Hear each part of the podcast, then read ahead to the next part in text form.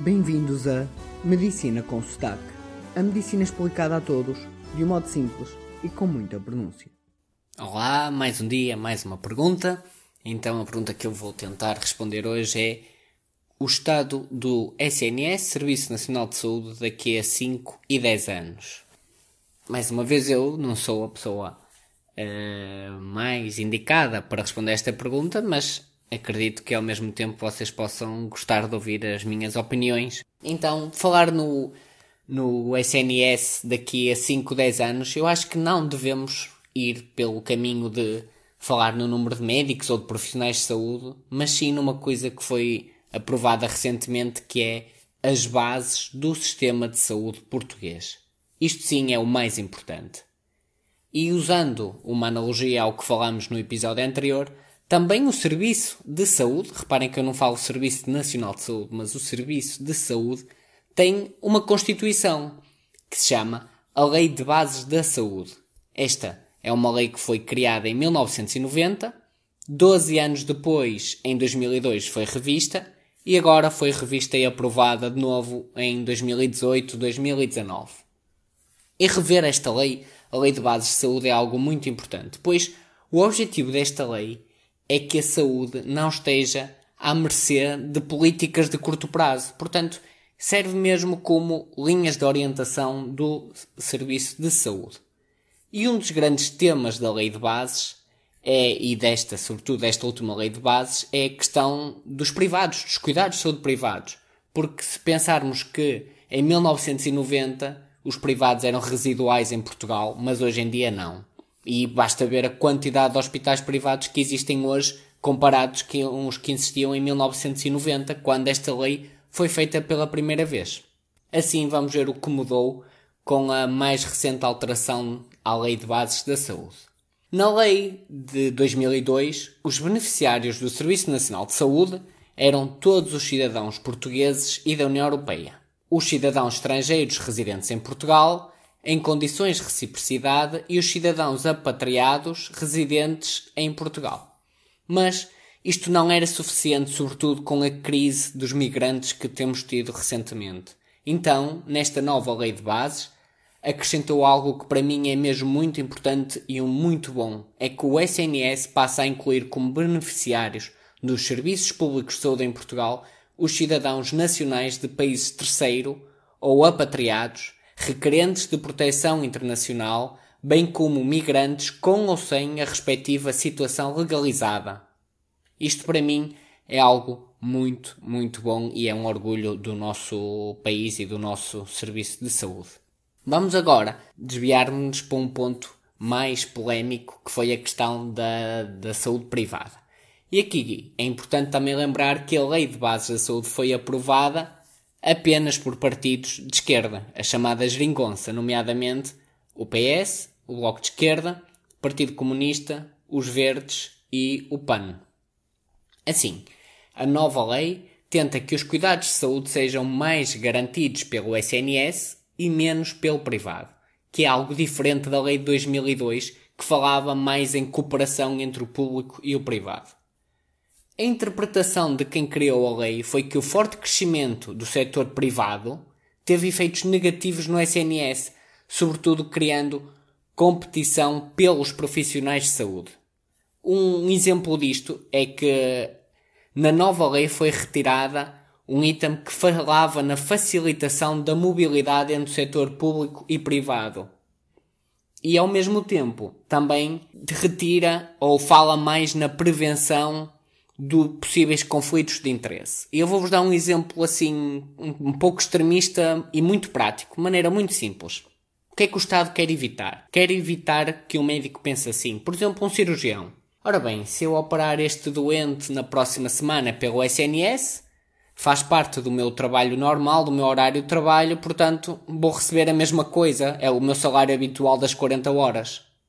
Mas se eu convencer a ser operado por mim na privada, eu posso lhe cobrar, por exemplo, 500 euros e em duas horas de trabalho ganho 500, 500 euros, que na verdade é 25% do salário mensal dele.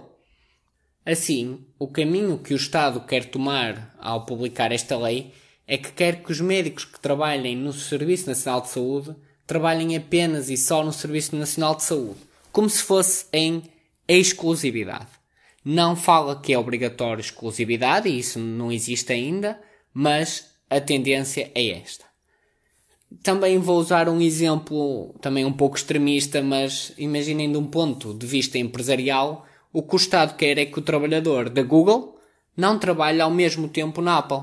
O Estado afirma ainda que se é ele que forma os médicos, é ele que tem montado todo o sistema de formação, aquilo que falamos no episódio anterior da especialidade, ele deve igualmente ou tem direito a aproveitar os frutos do investimento a formar médicos.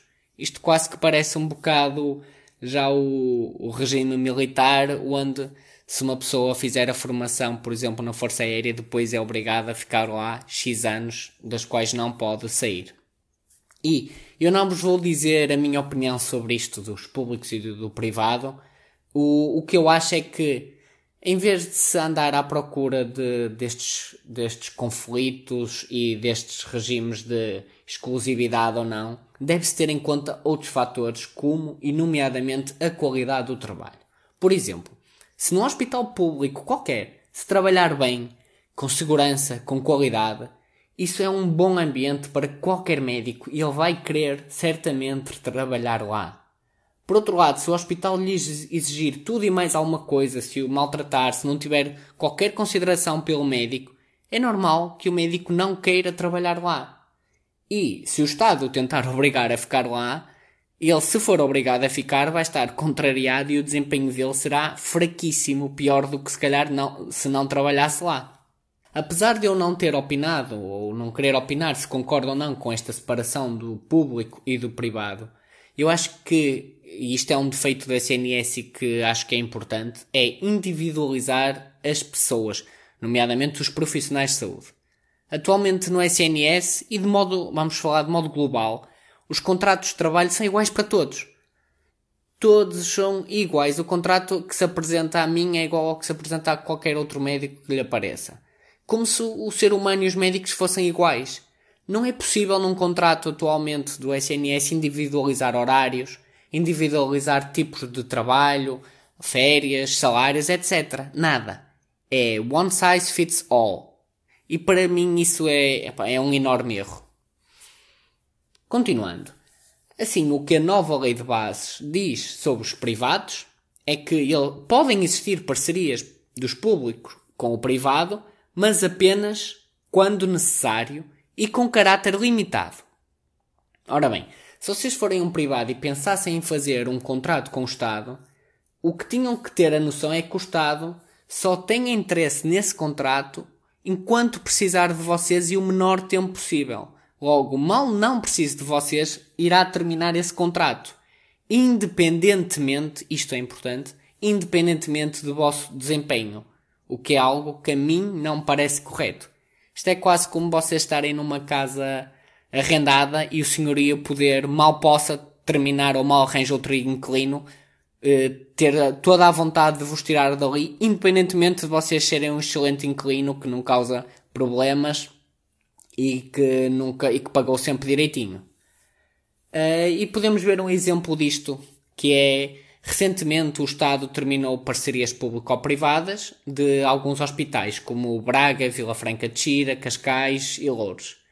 E porquê é que terminou? Só mesmo por uma questão de princípio, não porque eles não funcionassem bem, mas sim pelo princípio que a saúde tem de ser do SNS. Ora, saiu uma notícia aqui há uns tempos em que o Tribunal de Contas foi analisar estas parcerias público-privadas e o que é que viu? Que estes hospitais pouparam dinheiro ao Estado. Mas mais, não foi só uma questão de dinheiro, foi também de cuidado de saúde. E eu vou-vos citar uma frase do relatório. As parcerias público-privadas hospitalares foram genericamente mais eficientes do que a média dos hospitais de gestão pública comparáveis e estiveram alinhadas com o desempenho médio do seu grupo de referência quanto aos indicadores de qualidade, eficácia e acesso. Refere ainda que estes hospitais estão plenamente integrados no Serviço Nacional de Saúde. Portanto, o Estado prefere que os hospitais sejam deles, mesmo que deem prejuízo e que tratem pior os doentes. Por último, a nova lei de bases da saúde, e agora, porque nem tudo também é mau, não é? Já vimos a questão dos migrantes que era muito bom.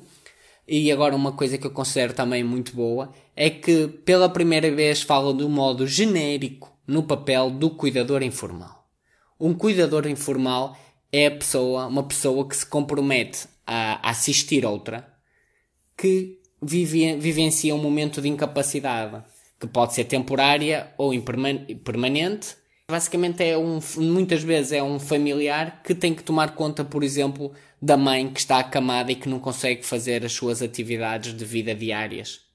E assim o Estado eh, está a criar esta figura de cuidador informal que tem direitos, tem deveres e com os devidos apoios sociais. E existem milhares de cuidadores informais, não é? Tantas, tanta gente que tem familiares uh, que têm de cuidar, que porque, por exemplo, tiveram AVC e estão acamados ou tiveram um acidente e ainda não existe no, na lei de bases de saúde ou não existia esta figura do cuidador informal que com o aumento da esperança de, de, vida e também o aumento da qualidade de cuidados de saúde, cada vez mais vão existir cuidadores informais, pessoas que dividem a sua vida entre o trabalho que necessitam para a sua vida e que também gostam e ter que cuidar de um familiar geralmente mais velho que está totalmente dependente. E pronto, termino aqui com a frase que o Marcelo Rebelo de Sousa, Presidente da República, disse quando promulgou o, a Lei de Bases da Saúde. Disse que o diploma faz exatamente o que deveria fazer. Deixa para futuras escolhas políticas e legislativas o que vai depender de circunstâncias hoje imprevisíveis. Obrigado.